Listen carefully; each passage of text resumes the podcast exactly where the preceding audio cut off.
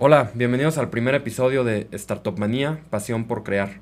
En esta ocasión tenemos como invitado a Alberto Padilla, fundador de Brick, fundador de Aventones, Incu, Rutanet y muchas empresas más.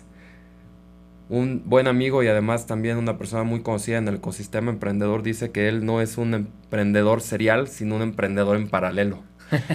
Entonces será una plática muy agradable y espero que sea también para ti, Beto, y para el, para el resto de los que nos están escuchando, una, una buena conversación. Bienvenido. Muchas gracias, Aníbal. Gracias por invitarme. Recuerdo la primera vez que te conocí, fue en, en, Monterrey, fue a través de un par de amigos, Juan Carlos García y, y Cachis. Y Juan Carlos, que estaban, ustedes estaban en ingeniería industrial, llegaron y me contaron acerca de, acaba de llegar este cuate que viene de Austin y está trabajando en temas de tecnología y está platicando de nanotecnología. Y me dijeron, deberías de conocerlo porque tú también estás haciendo cosas de tecnología. Yo estaba estudiando ingeniería en sistemas y por ahí nos hemos de haber conocido en una fiesta. ¿Qué te movió en ese momento? ¿Qué estabas haciendo en Austin? ¿Qué te interesaba cuando estabas en la carrera? Es, es, es una anécdota muy chistosa, sobre todo es, un, es una etapa de mi vida bien importante que cuando volteas para atrás y empiezas a pensar qué fue, eh, cada vez hace más sentido, aunque en el momento en el que la viví tal vez fue muy espontáneo, pero te platico es, yo justamente estaba estudiando ingeniería industrial en el TEC de Monterrey Campus Guadalajara y me llevaba muy bien, tanto personalmente como académicamente, digámosle, como en la escuela, justo con Adalberto Flores, otro, otro emprendedor bastante conocido en el ecosistema, que en el momento ninguno de los dos ni siquiera sabíamos qué, qué era emprender realmente. Y Alberto siempre estuvo como muy interesado en temas como avanzados, así como qué va a ser el futuro. Y a mí también siempre me había gustado. Entonces, un día, leyendo sobre nanotecnología o sobre cosas así, materiales avanzados, por casualidad, ¿eh? no porque estuviéramos metidos en, en materiales o cosas, simplemente dimos con temas de nanotecnología y nos empezamos a clavar y leímos una plática de Richard Feynman, que era así como uno de los que impulsó la nanotecnología, y nos empezó a emocionar no la nanotecnología como tal, sino qué se podía crear con la nanotecnología. Y empezamos a, leer que se podían hacer materiales más resistentes que un chaleco antibalas, pero del grosor de una camisa y así. Y nos empezó mucho a emocionar el tema de justamente de qué se puede hacer, o sea, qué cosas pueden cambiar de nuestra vida gracias a la tecnología. Eh, como ingeniero industrial, la verdad es que nunca te enseñan nada de eso. Te enseñan que si la logística en una planta, que si la optimización de una ruta, pero todo es como para atrás, nunca es hacia el futuro. Entonces, Alberto y yo nos clavamos mucho en eso. Yo, como personalmente, eh, tenía muchas ganas de vivir un, intercambio y había escogido Austin por diversas razones. Y estando en Austin, eh, como estudiambre, así no tenían ni más que para mi renta y pues vivir ahí en la universidad, busqué trabajo. Mi visa me daba permiso de trabajar dentro de la universidad. Entonces estaba buscando trabajo y de repente llega una amiga peruana y me dice, oye, fíjate que hay un doctor mexicano que tiene un research en nanotecnología que seguro te recibe. Y así como casualidad, ¿no? O sea, nanotecnología, yo ni estaba buscando nanotecnología, simplemente traía el gusanito, pero estaba buscando trabajo y pues se combina doctor mexicano, nanotecnología y trabajo. Y llego a platicar con él y me empieza a entrevistar y se empieza a dar cuenta que mi background no llevaba nada de, nanotecnología, era pura pasión.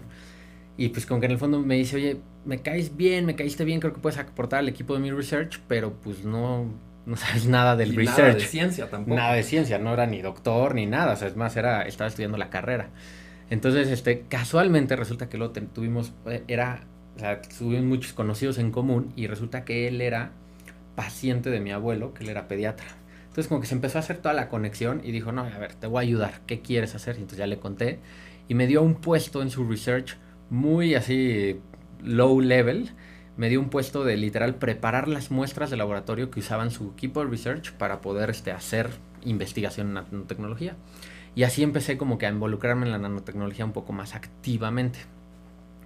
Pero luego resulta que clavándonos tanto a Adalberto por su lado en Guadalajara como yo en Austin, nos empezamos a clavar como en el tema de qué mueve la nanotecnología. O sea, por qué una empresa que se gasta millones de dólares en investigar este nuevo material, eh, cómo puede vivir, mejor dicho, por qué existe.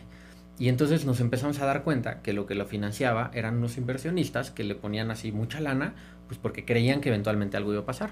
Y descubriste el Venture Capital. Exactamente. Y Ahorita quiero platicar de eso, porque esta es otra historia que me encanta, pero de, de, esa etapa que viviste en Austin, te acercaste a la tecnología, te acercaste aparte desde una perspectiva muy diferente de la que la mayor parte de nosotros ha estado, que es desde la, desde la ciencia. ¿Qué, ¿Qué te marcó? ¿Qué aprendiste? Si hoy regresas y, volteas hacia, hacia esos principios de tu pasión por la tecnología, ¿qué te has traído de esa experiencia que tuviste ahí en Austin? Pues yo te diría que justamente es el hecho de que no tienes que ser un doctor en ciencias o estar mega clavado para involucrarte en los temas. Es decir, muchas veces creemos que algún, algo de tecnología es súper complejo y solo es para los, los clavados o los nerds o los, o los estudiosos. Y no, la realidad es que con que le empieces a rascar en la superficie, empiezas a encontrar los caminos que te dan a entender. Y para mí ese es el aprendizaje, como decir, qué bueno que yo nunca dije, ay, eso la nanotecnología es para los mecatrónicos o para los ingenieros en materiales, sino simplemente con rascarle poquito acabé encontrando hasta un trabajo en la industria, ¿no? Entonces, este, ese es como el aprendizaje, como no tenerle miedo a la tecnología.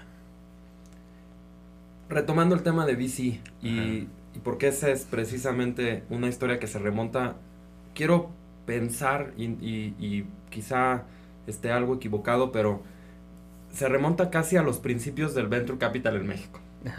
Yo creo que sí. Estábamos en un IHOP un sábado. Adalberto estaba de visita en, en, Monterrey y nos juntamos a platicar. Justo acaban de regresar ustedes de San Francisco, de un evento de Amexcap que se habían ido de voluntarios. ¿Y qué pasó ahí? ¿Cómo llegaron de voluntarios a un evento de Mexcap? ¿Qué, ¿Qué, decidieron hacer que, que, que, los llevó a ir a conocer a Venture Capital, el Venture Capital en San Francisco y a inversionistas de Venture Capital mexicanos y, y, y de Silicon Valley? ¿Y qué pasó en ese evento? Mira, está súper chistoso porque sí, ya estando los dos metidos en el tema de la nanotecnología y, habiendo entendido que lo que movía la nanotecnología era la inversión de alto riesgo, dijimos, pues hay que, hay que meternos a conocer más. Y Adalberto consigue el link de una empresa que organiza congresos de tecnología, pero más que nada de financiamiento de la tecnología, o sea, de Venture Capital. Pero casualmente eh, encuentra el link de la conferencia de inversión de Venture Capital en nanotecnología, ¿no? Y pues costaba creo que 4 mil dólares la, entrada. Y bastante listo ahí Adalberto dice, oye, pues este, yo una vez apliqué de voluntario y me dejaron ir gratis. Y entonces creo que él ya se había ido a una y me invita, me dice, vámonos a esta. Entonces literal mandamos un correo diciendo, oye, nos interesa mucho la conferencia, pero no tenemos lana. Y nos dicen, pues vénganse a ayudarnos a armar carpetas y a detener el micrófono en la sesión de preguntas y respuestas y se vienen. Entonces cada quien pagó su boleto de avión, conseguimos así el hospedaje más barato. Es más, nos quedamos con un amigo de Guadalajara que vivía bastante lejos de las conferencias y teníamos que tomar el tren, pero este, llegamos allá y estando allá, pues justamente para nosotros era aprovechar. Entonces dijimos, si nos vemos así como los chavitos que solo van a preguntar y a detener el micrófono, no nos van a hacer caso. Entonces tenemos que llevarnos una historia o algo. Entonces nos ocurrió decir, bueno, vamos a llevarnos a lo poco que haya de Venture Capital en México a San Francisco.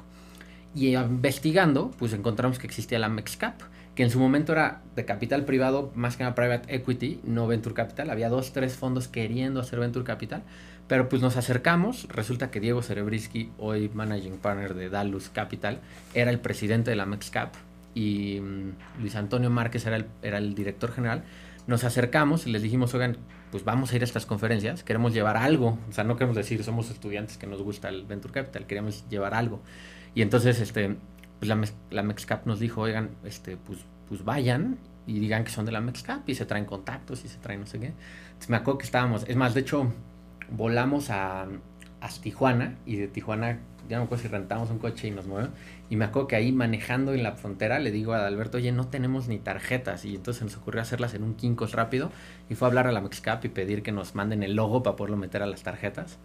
Y, este, y así fue, entonces nos fuimos como representando a la MEXCAP a unas conferencias de Venture Capital en Estados Unidos que eran realmente de, de, nanotecnología. Pero después nos fue ese mismo, esa misma empresa que organizaba conferencias, organizaba no solo de, de nanotecnología, también de cleantech, de software, de no sé qué. Y pues como nos gustó tanto, fuimos aplicando voluntarios a todas. y así fue que fuimos conociendo a más. Y después regresaste con mucho conocimiento de, de qué estaba pasando en el ecosistema y eso te dio una visión de qué era lo que querías hacer más adelante. Pues, sí, o sea, justamente regresamos como con mucho conocimiento de cómo las cosas pueden ser mucho más grandes si le inyectas bien. Es decir, allá te, te das cuenta cómo la gente se animaba a hacer cosas que costaban millones de dólares y no había bronca porque había quien lo financiara. Y pues como que a nosotros, y digo muy honestamente, muy agradecido de mi alma mater, en el TEC pues nos enseñan así como, ah, pues pon una empresa de servicios, pon una consultoría del, de recursos humanos o de lo que sabes, ¿no? Como que nunca te decían, hazlo en grande, pon una cerera, pon una fundidora, pon una, siempre así como en chiquito. Entonces como que eso fue la aprendizaje que nos trajimos, hay que hacerlo bien y si se necesitan recursos los pedimos, ¿no? Y eso fue lo que nos ayudó como que a llegar a México con una visión de vamos a hacer algo un poquito más osado, que al final ya no acabó siendo muy osado, era software, pero pues sí, éramos de los primeros intentando hacer algo diferente, ¿no?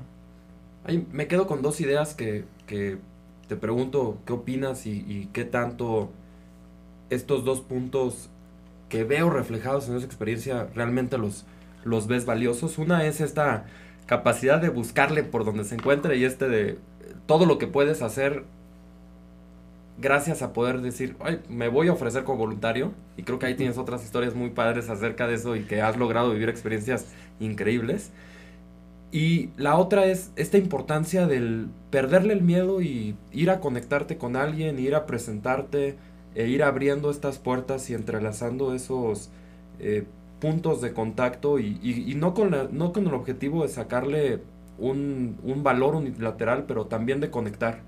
Eh, ¿Cómo, ¿Cómo has vivido eso y, y qué, qué, te, qué más has hecho a partir de, ese, pues, de, esas experiencias? Sí, justo, justo sí son dos aprendizajes súper claros porque los hemos, lo he tratado de aplicar en todo y siempre funciona, ¿no? O sea, bueno, siempre, pero siempre te abre puertas que no te imaginabas. Y creo que eso se refleja en, en un emprendedor, es decir, en la vida emprendedora muchas veces te vas a topar con barreras que no tienes ni idea, pero no más hay que preguntar y hay que saber acercarte y hay que saber aventarte. Me pasó, eh, conseguimos con unos amigos de Guadalajara ser voluntarios en la Champ Car en México, ¿no? O sea, que venía pues, este serial car de, coches de carreras este, americano. Y literal nos dieron un puesto de ser el encargado del pit de un equipo. Así nada más, ¿no? Entonces llegabas y pues sí, levantas la mano, te dicen, sí, como voluntario vente. Y tanto así que una vez me tocó, por ejemplo, en la carrera de Monterrey, ser el que lleva el radar de velocidad para multar a los pilotos si exceden de velocidad en los pits y tenía la facultad de sacar un piloto de una carrera pues, sin tener experiencia en el automovilismo, ¿no? O me fui de voluntario al abierto de Miami de tenis, que a mí me encanta, pues porque yo quería ver a Federer, a Nadal, a todos ellos. Y pues dije, ¿quién tiene los mejores lugares? Te das cuenta que son los recogebolas o los que están ahí organizando. Y resulta que escribes un mail a la página y quedas y vas y vives una semana viendo 35 partidos de tenis. Y los mejores partidos en la cancha central. En cancha central, en, o sea, en la grada del palco del más millonario de Miami, ahí, gratis, ¿no? Y no es tanto por sacar la vuelta al dinero, es por vivir la experiencia. Y además, otra cosa interesante es que te hace vivirlo desde adentro, no como espectador. Me pasó con el automovilismo, pero también me pasó con el, con el emprendimiento, ¿no? O sea, claro. No era como un, un, oyente que te dan tu carpetita de quién va a ser el speaker, sino te acabas involucrando con, con los speakers. Quiero poner un, un contraste y, y, esto recuerdo que hace mucho lo, lo, lo, platicaste, me lo comentaste y quizá ya ni siquiera te acuerdes, pero creo que sí es algo que, que, que lo has vivido. Y, y, en este contraste, o, o, hablo que sea un contraste porque creo que es, es distinto a este, a este ímpetu, a estas ganas de siempre estar creando y esta curiosidad y esta...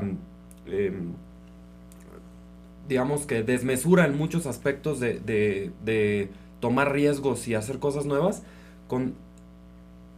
Lo quiero conectar con una frase que, que leí del de, el socio de, de, Warren Buffett, que dice más o menos como, es increíble cómo personas como nosotros, se refieren a él y a, su socio, eh, hemos, hemos logrado sacar provecho de ser consistentemente eh, buenos sin tratar de ser sobresalientes o sin tratar de ser extremadamente eh, exitosos en algo. Y en el largo plazo eso te da una ventaja competitiva muy, muy grande. Y yo recuerdo que me dijiste algo más o menos así como dijiste, mira, yo no creo que yo sea súper ingenioso, yo no creo que sea el, el, mejor de nada lo que hago, pero me esfuerzo y todos los días eh, trato de hacer algo mejor y hacerlo consistentemente y creo que te ha dado una ventaja competitiva eso. Eh, ¿Es eso una parte de tu filosofía de, de vida y de trabajo? Pues eh, digo, no, no escrito así en mi diario ni en, no sé, pero ahora que lo comentas, pues sí, o sea, no es como que me levanto todas las mañanas y digo esa frase, pero sí es cierto, o sea, ahora, ahora que lo dices es muy, muy cierto, o sea, no tienes que, que ser el número uno en levantamiento de capital, simplemente en lo que te involucres tratarlo de hacer bien. Y yo creo que eso, como dices, en el largo plazo paga, ¿no? Regresando al, mundo del emprendimiento, ¿cuál descubriste el Venture Capital? Venías de la ciencia, venías de una carrera de, de procesos, de management, de ingeniería. ¿Qué es lo que te movió? ¿Qué fue lo que te apasiona? ¿Qué fue lo que te eh, prendió esa chispa de aventarte a emprender? ¿Cómo describes eso y cómo ha ido creciendo a lo largo del tiempo? Hay, hay una cosa, hay un motivador muy, muy importante que yo lo, he comentado en algunas ponencias o cosas así, y va a sonar muy mercenario, pero en mi caso sí era el dinero, o sea, no, no el hacerme millonario, para nada, era el tener una libertad financiera, así cliché que suene, así como este, Rich Dad, Poor Dad, así súper cliché, para mí sí fue súper importante. De hecho, tuve un profesor de emprendimiento en la prepa en el TEC que, se llama Jorge Suárez, que de hecho es emprendedor en el tema de videojuegos y, bastante ya también conocido. Que un día me puso el libro de, de The Rich Dad, Poor Dad en la mesa y me dijo, léelo, a ver si al grupo le gusta, porque era medio ñoño. y, este, y entonces lo leí y me quedó clavadísimo el tema de la libertad financiera. Y tengo unos amigos de mis papás, justamente el padrino de mi hermana, para mí era como un ejemplo de vida, que se llama Aurelio Treviño, porque él, em, yo siempre lo veía disfrutar la vida cañón, así impresionante, ¿no? Se querían ir de vacaciones a no sé dónde y se iban, o sea, nunca tenía problemas del dinero. Sin embargo, no era un güey recachón que lo veía así que pues, magnate con todo el dinero, simplemente nunca le faltaba para hacer lo que quería. Y por otro lado, no solo el dinero, sino el tiempo se querían ir un año a Canadá a vivir una experiencia diferente y se fue. O sea, no fue como tengo que pedir permiso, tengo que renunciar, tengo que no sé qué y él siempre estaba en las cosas de sus hijas, como que era alguien que yo veía disfrutar la vida. Y entendí que era porque él era un emprendedor, porque él tenía su empresa y no le reportaba a nadie ni tenía nada. Entonces, a mí ese fue como que la chispa que dije, tengo que. Y para mí, digo, afortunadamente de mi papá he aprendido muchísimas cosas, pero algo que vi es que mi papá mucho tiempo estuvo atado a los puestos de trabajo que tenía. Entonces, como que en mi cabeza quedó muy claro, yo quiero esa libertad financiera y un camino a ser emprendedor, ¿no? y creo que vas en, en ese camino y, y, si no es que tú estás ya más del otro lado que, que, de, que, de, que, de, este, pero a lo largo de ese camino ha habido momentos difíciles y ha habido momentos en los que quizás has querido dejar eh, la toalla. Eh, ¿Cómo han sido, cómo han sido este proceso de, crisis? ¿Cuáles han sido esos grandes momentos que, que son un, un, un momento de, un punto de inflexión o un punto en el que podrías haber quebrado esa carrera y qué, qué pasó ahí, cómo fue que, que lo superaste. Sí, hay, hay puntos súper, súper difíciles. En mi caso tengo dos muy particulares que sí creo que me han definido, que es justamente yo pensando en esta libertad financiera y decir, quiero, yo, yo lo tenía como muy claro en mi cabeza y lo, lo, lo decía en palabras, yo decía, el día que tengo un hijo, si tiene partidos de fútbol, o una hija, si tiene un recital de algo, no me voy a perdonar perdérmelo, ¿no? Y entonces como que siempre decía, eso es mi meta, esa es mi meta. Y en el camino de repente no me doy cuenta, y llevo 4 o 5 años emprendiendo con una novia que, que ya llevábamos casi 10 años juntos, o bueno, menos 7 años juntos, y resulta que sin darme cuenta estaba postergando la decisión de casarme y de tener hijos, que era algo que era parte de mi visión. Y siempre la postergué. ¿Por qué la postergué? Porque, pues como sabes, a la hora de emprender, lo menos que tienes es lana, lo menos que tienes es tiempo. Entonces yo siempre decía, el día que mi empresa deje utilidades, el día que venda mi primera empresa, ese día me animo a casarme, ese día me animo a tener hijos. Entonces como que te sientas y dices, ah, caray, lo, el objetivo para lo que hice esto está siendo el principal detractor de mi principal objetivo, ¿no? Entonces como que dices, no, no puede ser. Y pues en ese punto empieza como una crisis de decir, entonces tengo que abandonar esto, porque si es cierto, nunca va a ser rentable, estamos tardando muchísimo, en México todavía no hay capital, todavía no hay adquisiciones de empresas, entonces como que dices, no. Y estuve a dos así de tirar la toalla y de pues emplearme y decir, pues para poder casarme, para poder tener un hijo, tengo que tener cierta estabilidad económica. entonces voy a hacerlo, ¿no? Y hablé con mucha gente y casualmente muchos que antes de emprender me decían, no, mejor tener un trabajo seguro y no sé qué, fueron los primeros, entre ellos mi papá, fueron los primeros en que cuando les dije que pensaba renunciar y irme a un trabajo importante, me dijeron, no, no, no, ¿qué te pasa? Llevas cuatro años creando algo increíble, ve los pasos que has dado. Y yo les decía, sí, pero no en mis metas. Me dice, no, sí, estás construyendo, estás construyendo algo. Y me acuerdo perfectamente que me fui a hablar con uno de nuestros inversionistas, con Federico Antoni, porque estábamos en Aventones en ese momento. Y le dije, Federico, Aventones no da, no me da para lo que yo quiero, me voy ya, así. me dijo, no, danos un año, danos un año, por favor, aguántate, vas a ver que el siguiente año es, es lo importante. Y me convenció de, dar un cachito más, ¿no? Y justamente ese año que, que nos quedamos, pues sucede que, que, se vende la empresa y que pues logro muchas cosas. Pero además en el camino es, como que en el camino también dije, no voy a postergar la decisión, ya me había casado con mi esposa y dijimos, vamos a tener un hijo, no importa, así como medio cliché también, Dios proveerá. A ver de dónde sacamos lana, pero sale. Y chistoso, mi hija nace un jueves y el viernes estábamos firmando la venta de la empresa, ¿no? Entonces fue como, como que todo se alinea. No sé si es inconsciente, no sé si es alguna voluntad que sale de, de ti solita, pero pues todo se alineó. Qué padre. No quiero dejar pasar no solamente esas, esas historias, sino también me gustaría conocer y que, y que nos platiques un poco más acerca de qué estás haciendo ahora, en, en eh, qué es la empresa o empresas que, en las que hoy estás participando, eh, ¿qué, qué, qué, pasa hoy con Alberto Padilla. Ah, mi, mi, situación hoy está bastante divertida. Lo que estamos haciendo es, desde que vendimos Aventones, pasó un periodo en donde tuvimos que trabajar para BlaBlaCar, que era la empresa que nos compró pero desde ese momento, entre los socios decidimos replicar lo que habíamos hecho bien o lo que nos había salido bien en las empresas anteriores. Y entre ellos era asociarnos con gente muy capaz, poner un poco de lana, no mucha, un poco de lana, y empezar ideas que, nos apasionaban. Entonces, desde que vendimos la empresa, empezamos cuatro ideas. Y apenas yo salgo de BlaBlaCar, decido sumarme a una de ellas que era de las que más me apasionaba. Entonces ahorita lo que estoy haciendo es, estoy manejando junto con uno de mis socios, Juan Carlos Castro, Brick.mx, que es la plataforma de crowdfunding inmobiliario. Pero a la vez, lo que hicimos es cada uno de los socios de Incu, eh, estamos operando una de nuestras empresas y asesorando o ayudando o siguiendo la mano a otras de las empresas en las que invertimos o las que decidimos empezar. Entonces yo ahorita, por ejemplo, estoy con Lunchbreak, que es una empresa de, pues, de comida oficinas y estoy operando full time en, en Brick, ¿no? Y eso es, entonces está muy divertido porque entre los tres socios hablamos casi diario y nos compartimos anécdotas o experiencias de cada una de las empresas y se las transmitimos a los emprendedores de las empresas en las que no estamos. Y les ha permitido un, un crecimiento mucho más rápido, eh, un mejor éxito en cada uno de estos intentos. Pues, pues, mínimo nos está ayudando a ahorrarnos errores este, y además apoyarnos eh, emo emocionalmente porque como que cada uno se echa porras poco a poco y ayuda a, a evitar errores. En tu día a día, ¿Tienes algunas rutinas? ¿Tienes algunos hábitos?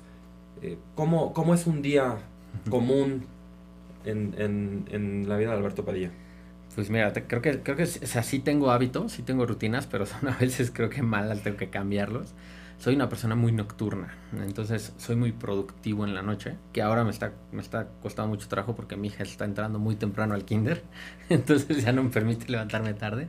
Pero mira, cómo funciona es, pues, tal vez en la mañana eh, se lo dedico 100% a mi esposa y a mi hija, prepararnos para ir a la escuela, lunch, desayuno, etc. Eh, ya sea que la lleve yo, que la lleve mi esposa, eh, en un momento que la llevamos, ahora sí empieza el trabajo con todo. ¿no? Y lo que he tratado de hacer es, abro mi correo para ver pendientes, que muchos recomiendan que no sea lo primero que hagas, pero yo sí hago eso. Y con una filosofía casi de inbox cero, es tratar de contestar todo y atender todo, ¿no? Y ya una vez que atiendo todo, ya empiezo ahora sí como más a la tarea de hablar con el equipo, ver en qué puedo ayudar, ver qué falta, ver qué sobra, ver, etcétera, ¿no? Entonces como que en la mañana trato de ser productivo, luego mucha intercambio con este como interactividad con, con, con, la empresa y en la noche ya regreso a casa paso mucho tiempo con mi hija con mi esposa trato de ver lo que me gusta que son los deportes en vivo o el, bueno en la tele y ya que se duerme mi esposa o mi hija, ya trato de, de, retomar unas horitas para volver a ser productivo. Que probablemente eso último tengo que dejarlo. ¿Practicas algún deporte? ¿Qué, qué otras cosas haces fuera de, del trabajo o que, que, también a ti te llenen? Eh, me he clavado mucho en el tenis, me gusta mucho, soy malísimo, pero me gusta mucho. Este, eh, me clavo mucho en, en, verlo, o sea, el ser fanático del tenis, pero también jugarlo. Mi esposa clavó mucho en el gimnasio, entonces como que esas han sido actividades que nos hemos dado cuenta que nos gustan. La parte espiritual, a pesar de que no, las, no la practicamos así de ir a misa o ir a esto, como que tratamos de, de, platicarlo mucho entre nosotros, entonces son como cosas que nos, que nos van llenando el día a día. Y pues afortunadamente poco a poco he podido hacer más de eso, o bueno, ir haciendo cada vez más de eso, y no solo 100% chamba, que, que cuando empiezas a emprender casi eso es todo, ¿no? Este, pero sí, creo que son como puntos bien claros, el tenis, mi familia y mi, mis empresas o mi trabajo. Creo que compartimos también ese, esa pasión por el tenis sí. y creo que no eres malo para nada. ya verás. Vamos a pasar a esta sección que eh, le llamo preguntas rápidas, pero no las tienes que contestar ni con un par de palabras, ni tienes que ser tan rápido, sino simplemente son preguntas, digamos que ya predefinidas eh, y que las vamos a ir repitiendo a lo largo de diferentes capítulos con, con otros emprendedores y que en cada una puedes tomarte el tiempo que tú quieras. Uh -huh. ¿Hay algún libro que hayas recomendado o regalado constantemente o, o, que consideres que sea el que, el que más ha salido en, en la oportunidad que has tenido en, en esos casos?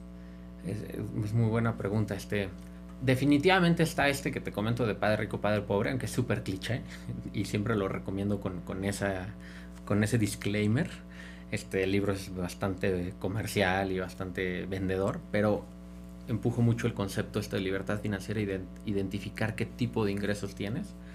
Eh, hay otro que también recomiendo mucho, que se, no tiene nada que ver por el lado emprendedor, que es uno que se llama Dios vuelve en una Harley, que es un poco del lado eh, espiritual, pero a mí me gusta mucho porque te habla de, del tema de cómo la iglesia, y no hablo específicamente de alguna, de la católica, de la este, budista o lo que sea, sino la iglesia en general, es un concepto que hemos masificado a pesar de que debería ser individual, de cómo como que cada quien tiene una especie de relación con su Dios o con su creador, con quien crea.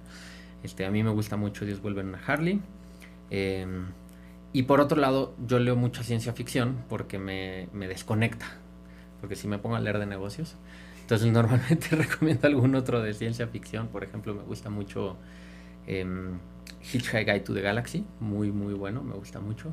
Y hay otro que, salió hace no mucho que se llama Dark Matter, que habla sobre universos paralelos y de qué pasaría si yo hubiera sido así o si yo hubiera hecho así y cómo se combinan esos universos. Entonces Dark Matter, eh, Hitchhiker's Guide to the Galaxy, eh, Padre Rico, Padre Pobre y Dios vuelve una Harley. Cuando piensas en una persona exitosa o cuando piensas en éxito, ¿en qué persona o qué persona te viene a la mente?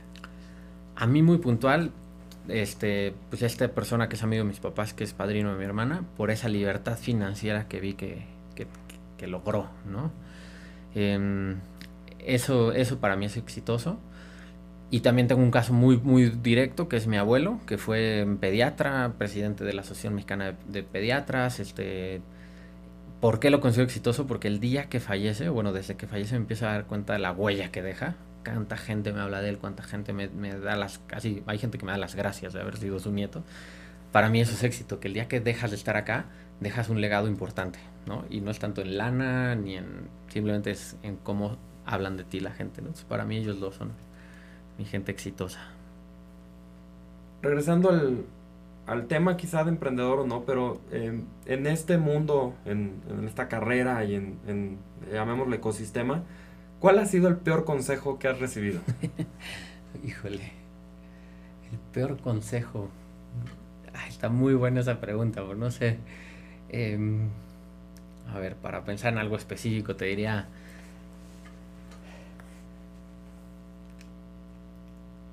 pues no sé, te diría que al inicio mucha gente que te dice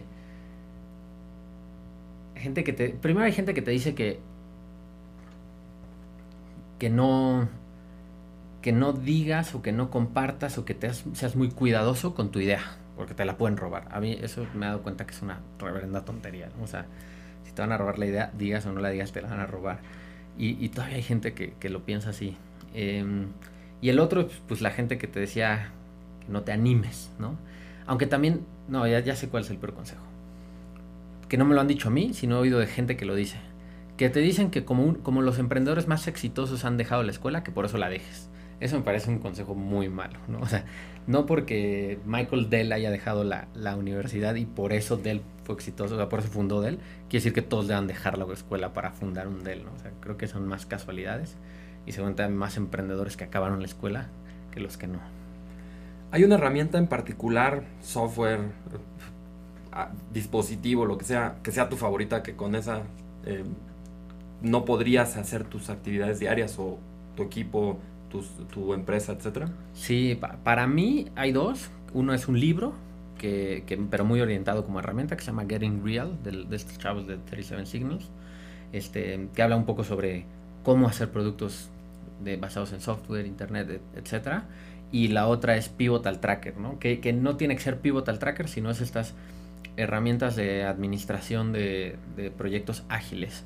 Aunque Pivot Tracker me gusta porque no es flexible y eso hace que, que, solo hagas lo que tienes que hacer. Entonces, para mí esas dos son así como core. ¿Has tenido una inversión recientemente, en los últimos seis meses, que sea pequeña, digamos menor a 5 mil pesos, 3 mil pesos? Que digas, esta ha sido la mejor inversión que he hecho. sí. Por ejemplo, la Fitbit que traigo en la mano creo que me costó 2.500 pesos en el Día del Padre. ¿Por qué ha sido la mejor inversión? Porque me, me está mentalmente obligando a pararme y a hacer deporte. Y, y, no, no sé si la tecnología Fitbit sea mejor que un Apple Watch o lo que sea. Simplemente el, el, hecho de saber que la traigo puesta, saber que me gasté una lana, me hace pararme y salir a correr o hacer tenis o un día, en vez de agarrar un, un taxi o un Uber o un Cabify, mejor camino ese trayecto solo para que se registren los pasos y salga arriba mi, mi barrita. Creo que ya para, para, cerrar y me gustaría quedarme con, con, esta, con esta pregunta y es una buena forma también de, de invitar al resto de, de, los que nos están escuchando y que también eh, sean emprendedores.